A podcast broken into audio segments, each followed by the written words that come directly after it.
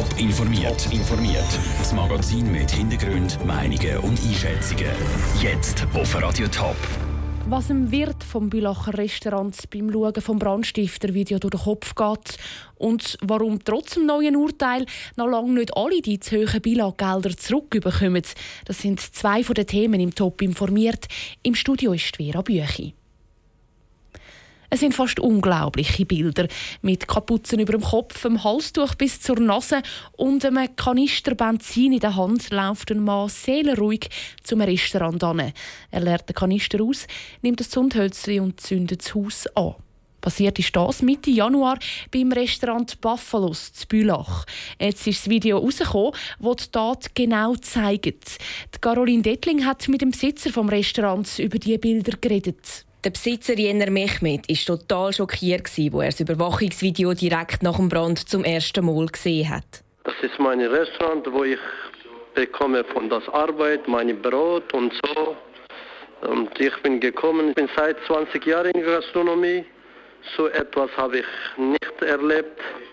Das erste Mal, wo so etwas, wo ich habe erlebt er hätte in letzter Zeit mehrere Leute müssen Hausverbot erteilen. Ob einer von ihnen das Feuer gelegt hat, weiss der jener Mehmet aber nicht. Die Gestalt im Video hätte er auf jeden Fall nicht erkannt. Die Gesicht ist für mich ist gar nichts bekannt. Also Arbeiter, mein Personal und äh, Bruder hat auch gesagt, wir haben die Person noch nicht, äh, also die hat keine gesehen und so, also ich muss ehrlich sagen. Bis heute ist der Mann, der das Restaurant Buffalos Mitte Januar angezündet hat, nicht verwünscht worden. Darum hat die Kantonspolizei Zürich jetzt das Überwachungsvideo veröffentlicht und sucht Zeugen, die den Täter erkennen. Der Beitrag von Caroline Dettling. Das Überwachungsvideo gibt es auch auf toponline.ch. Das beliebte Out in the Green Garden Festival zu Frauenfeld gibt es dieses Jahr nicht. Weil es in der Vergangenheit Reklamationen wegen dem Lärm gegeben hat, hat der Stadtrat die Regeln für den Murgauenpark strenger gemacht. Die Organisatoren kritisieren, dass sie das Festival mit diesen neuen Regeln nicht mehr durchführen können. Heute Abend treffen sich die Organisatoren und der Stadtpräsident von Frauenfeld für eine Aussprache. Der David Nägeli vom OK erwartet viel von dem Gespräch. Dass wir vielleicht sogar schon eine langfristige Durchführung vom Festival fixen unter diesen Bedingungen, damit wir das Festival auch finanziell stabil durchführen können. Auch der Frauenfelder Stadtpräsident Anders Stockholm will, dass das Festival eine Zukunft hat. Für ihn gilt es vor allem zu klären. Verstehen wir wieso der jeweilige zu deren Ansicht kommt. Ich denke, es gibt ein oder andere Missverständnis, wo wir auch klären können. Und vor allem geht es mir darum, dass wir für die Zukunft Lösungen suchen. Die Veranstaltung im Kaff Frauenfeld ist übrigens öffentlich. Sie fängt am Viertel ab 8 Uhr an. 45 Franken 35. So viel Mehrwertsteuer hat die Beilage bis vor zwei Jahren jährlich gefordert, obwohl sie das nicht hätte dürfen. Die Beilage muss jetzt einem Kläger die Mehrwertsteuer zurückzahlen. Aber wie kommen alle anderen Beilagezahler ihre Mehrwertsteuer zurück über? Sandra Peter. Über 30 Millionen Franken hat die Beilage jedes Jahr an Mehrwertsteuer kassiert. Das Geld hat sie bis jetzt nicht von sich aus zurückgezahlt. Eine Person ist darum vor das Bundesverwaltungsgericht gegangen und hat Erfolg gehabt. Der Kläger soll die Mehrwertsteuer von mehreren Jahren zurückbekommen. Ein wegweisendes Urteil findet Sarah Stalder von der Stiftung für Konsumentenschutz. Jetzt sei wichtig, dass das Bundesamt für Kommunikation von sich aus alle Mehrwertsteuer zurückzahlt. Es kann nicht sein, dass nur eine Person oder auch einfach ein Teil von der Gebührenzahlung davon profitieren kann.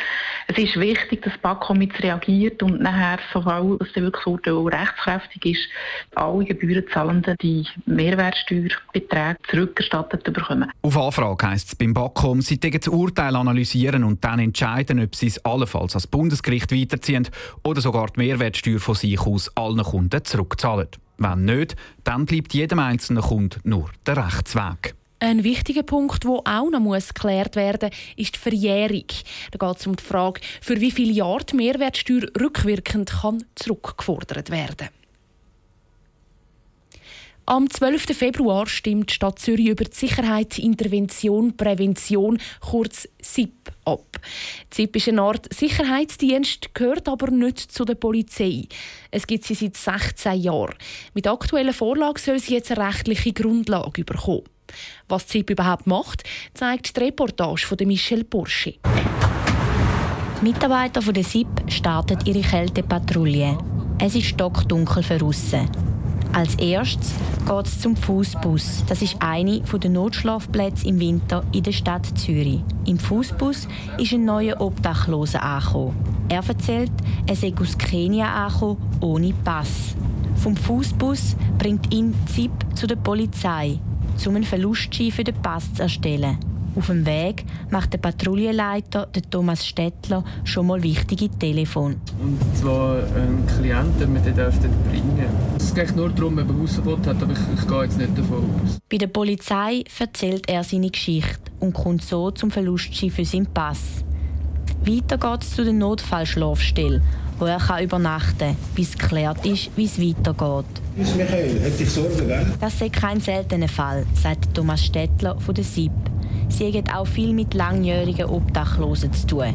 In diesen Fällen heisst es immer dran zu bleiben. Zuerst wir Trauen gegenüber uns aufzubauen, indem wir vielleicht mehrmals vorbeigehen und die Person besuchen und dann halt darauf schauen, ob die Person überhaupt Hilfe braucht oder Hilfe in Anspruch möchte nehmen und wenn dem so ist, dann können wir unterstützen. Während der Patrouille hat ZIP mit Obdachlosen zu tun, aber auch mit Partygängern, die viel zu viel Alkohol getrunken haben. Dort schauen sie vor allem, dass es keinen Streit gibt und sie sicher heimkommen. Die Reportage von Michel Porsche.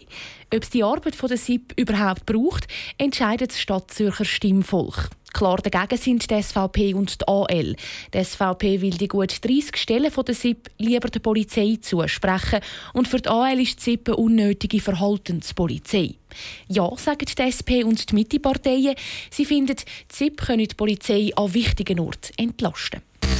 Top informiert, auch als Podcast. Mehr Informationen gibt es auf toponline.ch.